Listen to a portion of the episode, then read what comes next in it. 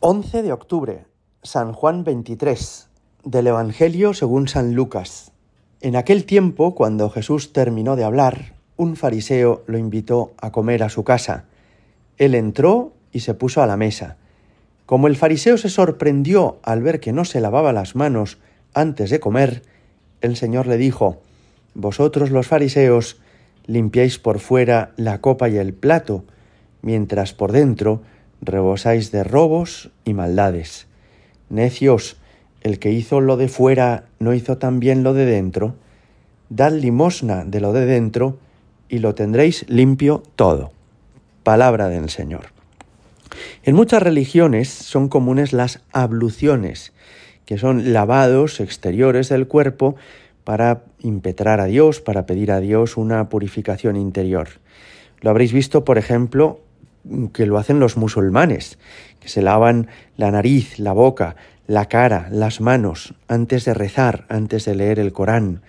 Lo hacen también los judíos, como dice Jesús en el Evangelio a los fariseos, que antes de comer lavaban todas las cosas por fuera y se lavaban ellos mismos exteriormente. Jesús nos ayuda a entender que aunque la higiene personal, la higiene corporal es importante, todavía más importante es la higiene interior, la purificación del corazón. Porque uno podría estar por fuera muy limpio, haberse lavado y perfumado, estar vestido elegantemente, pero por dentro estar lleno de envidia, por ejemplo, o de amargura, o de rencor hacia otras personas. Podría uno estar lleno de codicia, o podría uno ser un lujurioso. Es más importante estar limpio por dentro que por fuera. No sé si os habéis fijado alguna vez que cuando el evangelista San Juan nos habla de las bodas de Caná, en el segundo capítulo, en el versículo 6, y Jesús hace el milagro de convertir el agua en vino, ese agua que convierte era el agua de las abluciones. Dice el versículo 6, había allí seis tinajas de piedra puestas para las purificaciones de los judíos. ¿Qué quiere decirnos esto? Quizá quiere decir que Jesús hace el milagro de convertir el agua en vino, como dando a entender que ese agua destinado a lavarse las manos es más útil convertida en un vino que puede purificar por dentro. Efectivamente, Dios nos ha dado una purificación interior en virtud de su sangre. Cada vez que comulgamos el cuerpo de Cristo, la sangre de Cristo, el Señor con su amor nos cura por dentro, nos sana interiormente, lava nuestro corazón. Cada vez que te confiesas, recibes ese vino nuevo que es la sangre de Cristo, la redención, que te purifica interiormente. De modo que a Jesús, aunque naturalmente le parece importante esa higiene corporal, todavía le parece más importante lo que sucede en nuestro interior. Hay una primacía del corazón, podríamos decir. Es más importante quién eres tú de verdad que lo que los demás ven de ti. Es más importante lo que hay en tu alma, en tu corazón, que solo ve Dios, que solo conoces tú, que la imagen que puedas dar a los demás.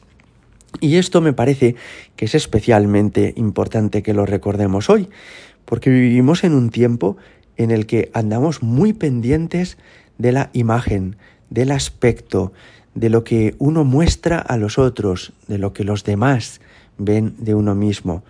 ¿Cuántas personas hay, verdad?, que cultivan mucho su perfil en las redes sociales, su imagen, su prestigio.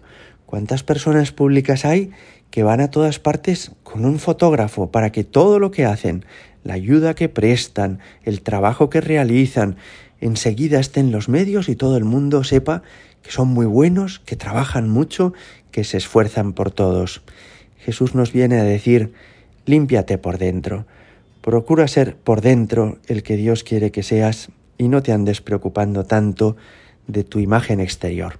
Hoy la Iglesia conmemora a un santo del siglo XX que ha sido fundamental en nuestra historia reciente, que es el Papa San Juan XXIII, el que convocó el Concilio Vaticano II. Y él dejó escrito un decálogo muy bonito donde habla de las prioridades en las que se va a esforzar un día cualquiera y todas, como veréis, son prioridades interiores del corazón, más que esfuerzos por quedar bien o por resultar simpático hacia afuera. Os lo leo porque me parece que os puede resultar muy útil. Dice, primero, solo por hoy, trataré de vivir exclusivamente al día, sin querer resolver todos los problemas de mi vida de una vez.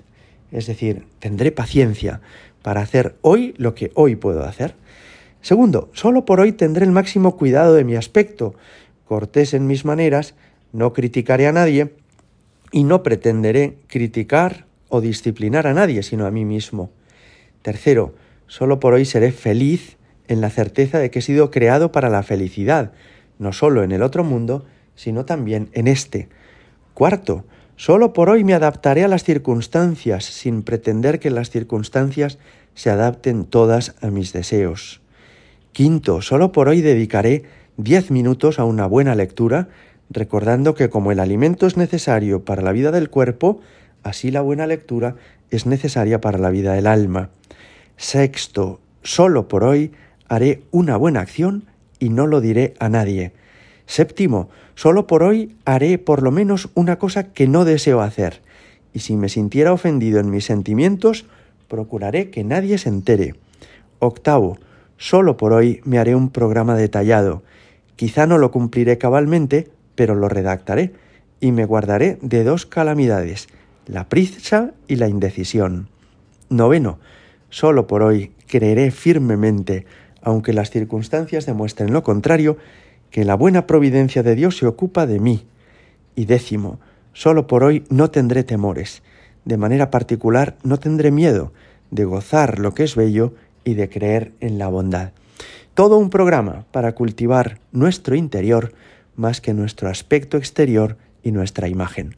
Gloria al Padre y al Hijo y al Espíritu Santo, como era en el principio, ahora y siempre y por los siglos de los siglos. Amén.